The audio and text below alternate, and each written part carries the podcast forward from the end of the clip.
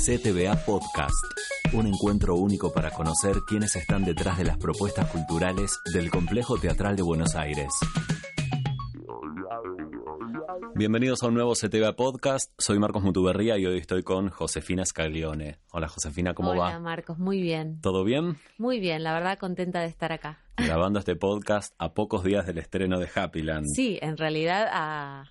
Horas. A, a horas, a horas. Es sí, verdad, a pocos días de la función de A- prensa. Exactamente, Ahí vamos. Bueno, em, sos Rosarina. Así es. ¿Cómo fue ese paso de Rosario a Buenos Aires? ¿Había mucho deseo o fue algo así más impulsivo? No, había mucho deseo. Yo ya sabía desde primer año de la secundaria que terminaba quinto y volaba. Así que Mirá. estaba esperando el momento con, con el bolsito hecho para venirme para acá. Así que sí. ¿Y ya sabías que querías cantar, actuar? Sí, lo, lo hacía ya desde los 10 años. Empecé desde muy chica en el Teatro El Círculo, de- en la Escuela de Comedias Musicales de Nora González Pozzi, a quien adoro y con quien di mis primeros pasitos jugando. Eh, y ahí entendí que era por ahí, así que estaba clarísimo el camino, siempre lo estuvo. ¿Y acá había algún contacto, algún conocido, familiar o no? No, no, piletazo. Y para colmo, hace ya, bueno, 20 años, que es cuando, cuando vine para Buenos Aires. Yo vine a mis 18, 19, así que sí, Ujú. 20, 21 años. No había Facebook, no había WhatsApp, no había nada de eso. Entonces, eh, ¿no? Suena muy retro, pero así Sí. era. O sea que el tema contactos también era de alguna manera un poco más difícil, ¿no? Eh, por lo tanto, no, simplemente fue un piletazo y acá vine. Un- una persona que tenía como contacto que me conocía y que, y que me había dado el visto bueno para, para venirme para acá fue Gerardo Gardelín, un, un querido amigo y como el que me dio un empujón. Bien. Bueno, eh, tu biografía es muy interesante y también muy zigzagueante, ¿no? Porque Sí. eh, me pasó eso al leerla. A los 21 te convocaron para ser María, la protagonista de West Side Story, Amor sin barreras en Broadway. Después fuiste nominada a los premios Tony. ¿Cómo viviste esto y tu estadía en Nueva York? Eh, con la inconsciencia de los 20 años, en parte, eh, y con eso quiero decir, con la con la con lo bueno y lo malo de eso, ¿no? O sea, por un lado lo bueno fue que realmente lo que pasó se podría decir que fue como eh, viste, una, eh, un- una historia que su- supera la, la ficción, porque a mí me vio Arthur Lawrence cantando Libertango de Astor Piazzolla en un video en YouTube que Federico González del, del Pino y Fernando Maslarens le habían enviado. El, el- la producción de West Side Story había estado buscando una María que pudiera interpretar este, este rol de, de determinada manera y pudiendo cantar bastante más legit. eh, y bueno, y me vio a mí y quiso que fuera yo y realmente, como te digo, en ese momento yo entré en un modo automático en el que, bueno, ¿qué hay que hacer? ¡Pum! Vamos, ¿viste? Y Piletazo y- de nuevo. pile- otro piletazo, este. Pero bueno, eh, siempre estuve mm, de alguna manera preparada para los piletazos porque me formé desde muy chica y me gusta mucho formarme, me gusta mucho estudiar, prepararme, es lo disfruto mucho. Entonces, de alguna manera los piletazos este nunca son, viste, de panza, o sea, Claro. este, caigo, caigo, ahí entro bien, así que bueno, estuvo fue, fue muy intenso y fue muy hermoso, fue una gran experiencia. Y fueron cuatro años eh, que viví allá. Claro, sí, es bastante tiempo. Dos ¿no? años estuve Mm. en cartel con West Side Story, así que bueno, hice como 700 funciones. Wow. sí. Eh, y después volviste a Buenos Aires. Y después volví a Buenos Aires, porque así es la vida y porque yo amo Argentina. Eh, Sí, o sea, es que me encontré con eso en un montón de entrevistas que leí, que, que te gusta mucho Argentina. Bueno, que hablas muy bien de, de lo que implica ser argentino, que está buenísimo. Sí, Y mm, bueno, y acá regresaste, eh, fuiste Wendy en la versión local de Peter Pan Así y es. Gina en Camarera, ¿no? así es, eso es lo más reciente. Sí. Eh, regresé y también me permití, este, mm, me permití dudar, me permití ir y venir. eh, yo tengo una búsqueda como artista mm, eh, que, que si, si yo no me permito esos vaivenes, como vos decías, el zigzag ese, mm, se me pone muy chato todo, ¿viste? Entonces, en parte esta vuelta, esta vuelta a Argentina, eh, tuvo que ver con eso, con esa búsqueda, con ese reencuentro. Em, hay una charla TED que di en Rosario en la que hablo un poco de esto, eh, porque por supuesto que siempre, ¿no? el afuera es eh, la reacción inmediata es ¿por qué te volviste? ¿no? este, Pero cuando, cuando veo todo lo que hice estos últimos años y el crecimiento personal y profesional, este, bueno, uno de los, uno de los este, hitos de estos últimos años y del presente es justamente estrenar acá en el Teatro San Martín una obra con un elenco de la calidad con el que con el que estoy trabajando, de Alfredo Arias, ¿no? Sí, que este, quizás sin asumir este zigzagueo no había llegado, Tal ¿no? Vez eso no, con una cosa este, sola. Y, realmente es mm. algo que anhelaba, entonces eh, son pequeños este, indicios que van marcando que, que, el camino es el que es el que es. Y es el que es porque es el que aunque suene cursi me dicta el corazón de alguna manera no eh, más allá de que, de que suene medio de peli cursi pero es un poco así. Está bien. Eh, bueno bien lo dijiste. Se viene Happyland de Gonzalo de María dirigido por Alfredo Arias acá en la sala Casa Cubierta del San Martín. Te quería preguntar cómo fue la convocatoria para formar parte de, por primera vez, del teatro público. Fue, fue una gran sorpresa em, porque me llamó Gonzalo de María en diciembre del año pasado, diciembre de 2018. Me llama a mi tele, me escribe un mensaje porque él, viste, no tiene WhatsApp. No, tiene un Nokia 1100. Nokia 1100, lo, queremos mucho. Eh, yo lo, les chapó a, De María por su Nokia 1100. Bueno, y me pone, ¿te puedo llamar? Soy Gonzalo de María. Y yo dije, ¿qué? Este, me senté y dije, llámame ya. Este, y me dijo, mirá, Josefina, estábamos pensando, queremos convocarte, vamos a hacer una obra con, con Alejandra Radano, Carlos Casela, me nombró en ese momento a, algunos de los del elenco y bueno, la va a dirigir Alfredo. Y yo le dije, sí. pero no, pero lo que te quería, sí. o sea, sin saber tu rol. No me importa para lo que me estés llamando, sí. Le digo, me estás llamando vos, lo dirige Alfredo y es con ese elenco. ¿En el San Martín? Sí. O sea, y después me enteré que era para hacer esta maravilla. Así que estuvo buenísimo. Muy, muy contenta de recibir ese llamado. Se lo dije a Gonzalo en ese momento, ¿no? Como, me muero, me estoy muriendo, que me llamás, qué alegría. Así que bueno, está buenísimo. Bien, bueno, en general en estos podcasts no solemos spoilear las obras porque, bueno, la idea es invitar también a que alguien lo escuche y se interese por, por una obra o un artista, pero te quería preguntar qué, qué tipo de desafío asumiste al interpretar a, a una Isabelita joven en Happyland y también por otro lado, ¿cómo es la convivencia con la troupe Arias? Porque hay muchos artistas que ya trabajan muy seguido con, con Alfredo, digo, Radano, Casela, Montes, María Merlino también. María Merlino, que es la vieja nueva. Ahora yo soy la nueva nueva y ella es la vieja nueva. Eh, mira, varias cosas. Eh, en cuanto a los desafíos, yo creo que mm, para mí es muy interesante. Eh, fue muy interesante en el proceso de ensayos y lo será durante las funciones, captar el lenguaje de Alfredo Arias. Él tiene un lenguaje, yo cuando lo describo como director, viste, que me preguntan, digo que es como un artista plástico, ¿viste? Él es muy plástico en, su forma de montar, en su forma de dirigir, incluso en la dirección de actores, ¿viste?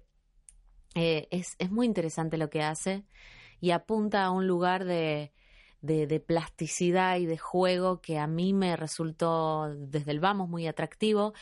Y el desafío fue poder eh, subirme a eso y encontrar la verdad dentro de esos muñecos ¿no? que se deben construir.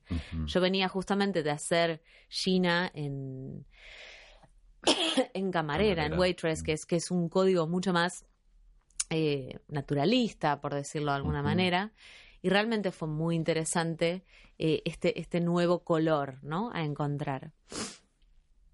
Y después con respecto a la troupe, la verdad que fui eh, muy bien recibida y me siento, me siento parte de, de, de este, de este grupo. Fue una hermosa sorpresa también porque John a Ale la conocía, a Ale Radano, mm. pero tampoco es que éramos amigas íntimas y siempre tuve, por supuesto, toda mi admiración y cariño hacia ella, pero me encontré con compañeros hermosos, todos, Adriana, Carlos, Marcos, María y Alejandra. Realmente es un, un grupo humano muy, muy hermoso.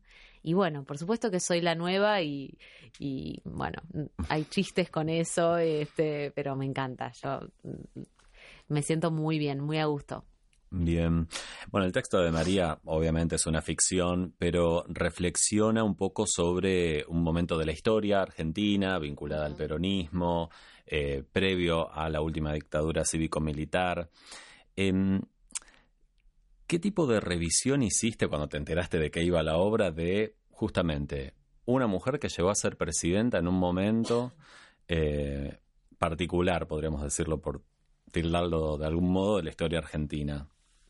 Mira, yo creo que eh, yo soy una actriz bastante... Mm, em, no, no soy em,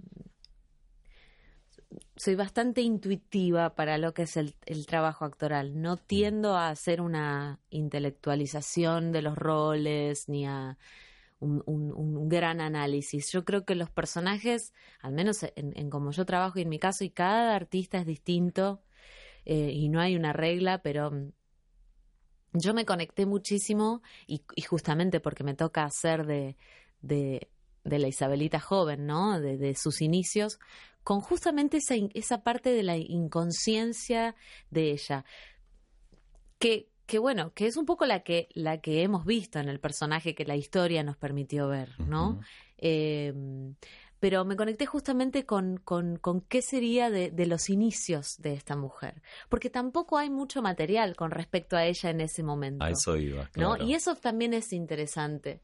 Eh, entonces yo realmente tuve la libertad de, de, divagar en ese mundo, ¿no? Guiada por, por la mano mágica de Alfredo, pero, pero más que nada guiándome por, por quien ella fue, es, ¿no? Como la tenemos este, la imagen que tenemos actual de ella. Em, pero también eh, es interesante que nuestros momentos, no voy a spoilear, pero hay momentos musicales que, que cuentan los, los flashbacks em, y hay algo de, del, del, del desparpajo que, que, la música propone, que la música es de Axel Krieger, que también la música nos, nos contuvo, ¿no? Y nos, y nos ayudó a encontrar, me ayudó a encontrar a esta Isabelita joven tan enigmática, porque realmente no sabemos bien quién era eh, y cómo fue en sus inicios. Claro, y cómo se conoció con Perón. Cómo se conoció con Perón, este, hay, hay mitos, y creo que ese misterio es el que nutre estos personajes todos, realmente son todos muy misteriosos. Eh, ¿Qué pensás de lo que sucede con la mujer en la política? ¿Tenés alguna Pienso que es muy positivo lo que mm. sucede hoy, ¿no? Que la mujer está empezando a integrar espacios en los que antes, bueno, era impensado em, y era de muy difícil acceso. Creo que queda muchísimo camino por andar aún con respecto a a, al, lugar que ocupa la mujer, em, a la igualdad de condiciones. Quedan todavía muchas, muchas este, aristas, ¿no? Eh, pero, pero creo, creo, tal vez desde una mirada un poco más optimista, que se está avanzando hacia un lugar mejor, eh, yo me siento parte de eso, milito en mi día a día el, el feminismo este, del color que quieras, porque realmente también lo que pasa hoy es, viste, eh, yo siempre digo, por supuesto que una revolución no se hace pidiendo permiso. Y hay un montón de cosas y un montón de desbalances propios de ¿no? La, la, esto que es una revolución feminista realmente. Que, que, bueno, yo puedo estar o no de acuerdo, puedo este, transar hasta cierto punto, pero nunca voy a dejar de estar eh, celebrando este momento, ¿no? Como y bancándolo más allá de cualquier desequilibrio, de cualquier este cosa que esté por, por fuera de lo que uno pueda considerar un, paso hacia adelante, ¿no? Este, a veces bueno, se hacen dos para atrás, uno para adelante, se vuelve para atrás, pero en definitiva se está avanzando. Entonces, creo que es muy importante lo que pasa hoy con la mujer. Y, bueno, en la política, qué sé yo, a mí ver a una, a una piba como Ofelia Fernández eh, tener eh, el discurso que tiene, la polenta que tiene y cuánto, 18, 19 años, a mí se me llena el pecho de orgullo. Eh, yo me vuelvo loca. Creo que esas son las, las, las pibas y las mujeres que queremos. Y seguramente asusten a muchos hombres. Y bueno, chicos, lo lamento. Te iba a preguntar qué te interpela el feminismo, pero creo que ya lo contestaste, me ah, parece. no, viene de la mano con la pregunta anterior porque hablaste de la igualdad, ¿no? De la igualdad de derechos. Sí, sí, sí. Realmente creo que creo que vamos hacia ahí y que, que la cosa va a ir mejorando este, poco a poco. Y sí, es así, no, no nos vamos a callar. Esto ya empezó y, y creo que, que va, va, para mejor. Em, así será. Más allá de que el fin de semana pasado hubieron cuatro femicidios en un fin de semana, ¿no? También es la contrarreacción, es como la reacción, no la contrarreacción, es la reacción ante, ante esto que empieza a pasar. Em, es el miedo también eso. Em, Sumado a que la temática en general tiene más visibilidad mediática. Muchísima más visibilidad que antes. Por supuesto que esto pasa hace siglos, eh, pero ahora lo sabemos y, lo sabemos con un nivel de detalles que, que también es absolutamente morboso, ¿no? La Rita Segato habla de la espectacularización de, del, del del desmembramiento ¿no? de la mujer. Hay algo con, con cómo eso es espectacular y, y los medios eh, parecieran disfrutar, ¿viste? Con, con, con, ese tipo de noticias. Anoche, haciendo un zapping en, en, un canal así muy, muy triste, estaban pasando un video de cómo un físico-culturista molía golpes a su mujer de una cámara así filmada, viste, medio oculta, y debatían sobre este hecho pero mostraban las imágenes del video y yo realmente me quedé choqueada ante la, la impunidad con la que eso se muestra. Por supuesto, está bien que se visibilice, pero ¿cuál es el límite, no? Claro, la reiteración. ¿Dónde se vuelve show? Sí. O sea, ¿y dónde es información para, para que sirva? ¿Y dónde es un show también? Así que bueno, nada, transformando, viendo para dónde vamos.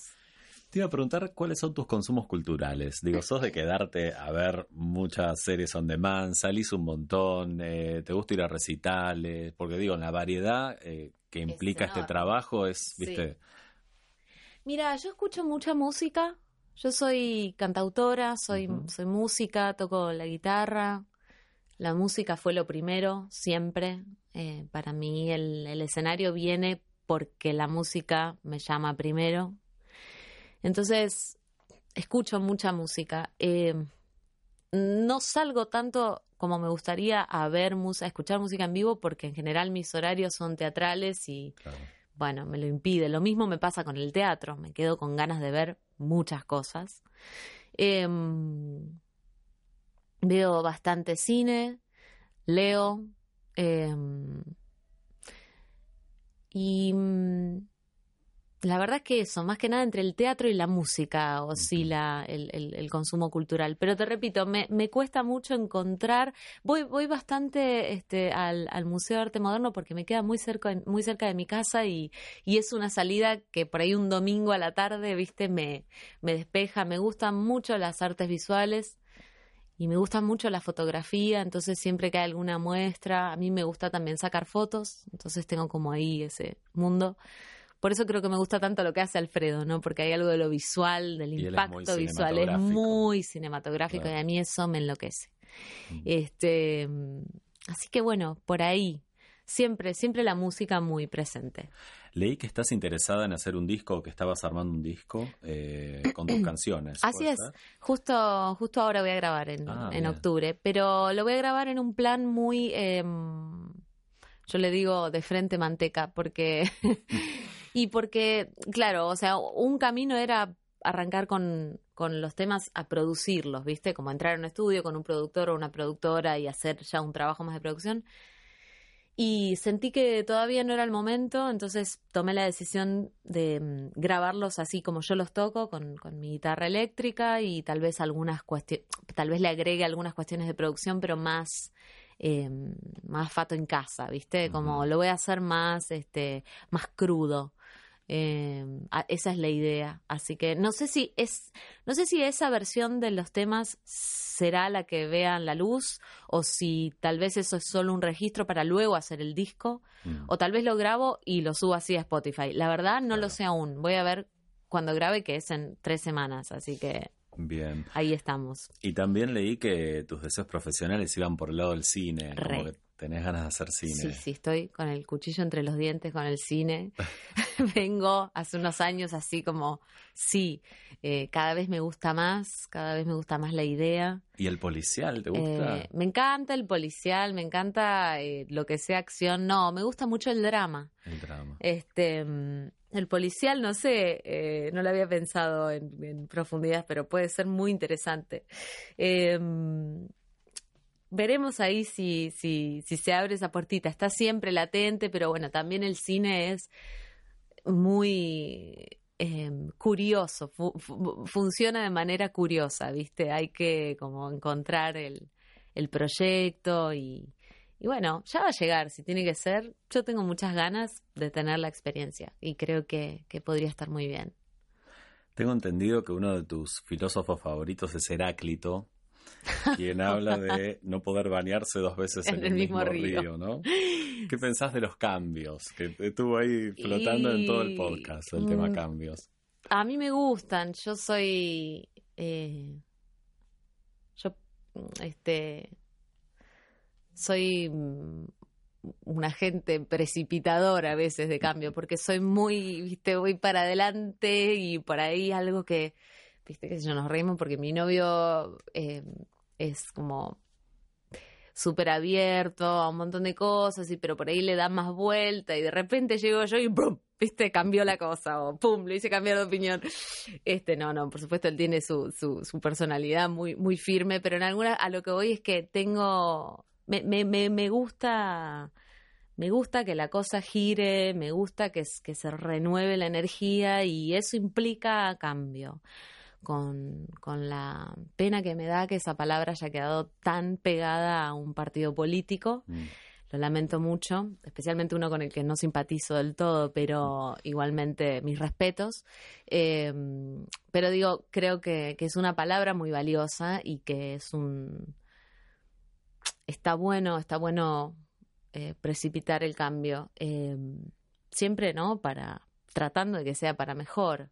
Claro. Eh, y por supuesto que hay cosas que, que, deben, deben quedar como son, ¿no? Tampoco es que es una, una manía por, por cambiar todo todo el tiempo. Simplemente aceptar el paso del tiempo y aceptar la fluidez de las cosas. Eso implica ciertas cosas soltarlas para dejar que entre lo nuevo, si no es muy difícil. Y eso implica aceptar cambiar, ¿no? Uno mismo, el, ámbito, las cosas, la vida. Y asumir ciertos riesgos, ¿no? Sobre todo en la profesión. Absolutamente, absolutamente. Pero no hay nada más interesante, me parece. Em, va, bueno, qué sé yo, a mí me, resulta muy interesante el riesgo, em, el desafío, es divertido. Si no, si no, también está la opción de quedarse en los lugares más cómodos. Y no está mal, tal vez un tiempo puede ser, pero como te decía al principio, creo que hay algo que se estanca, ¿no? Se achata. Y al menos no es el camino que a mí me llama. Josefina, muchas gracias. a vos, mil gracias, Marcos. Un placer. Si te gustó este podcast, compartilo en tus redes sociales. Quizás a alguien más le pueda interesar. Búscanos en www.complejoteatral.gov.ar o en las redes sociales del Complejo Teatral de Buenos Aires. Si nos estás escuchando en Spotify, clique la opción seguir para no perderte ningún capítulo. Si nos estás escuchando en iBox, dale un me gusta y deja tu comentario. Sugerinos lo que quieras en nuestra casilla de correo podcast arroba complejoteatral.gov.ar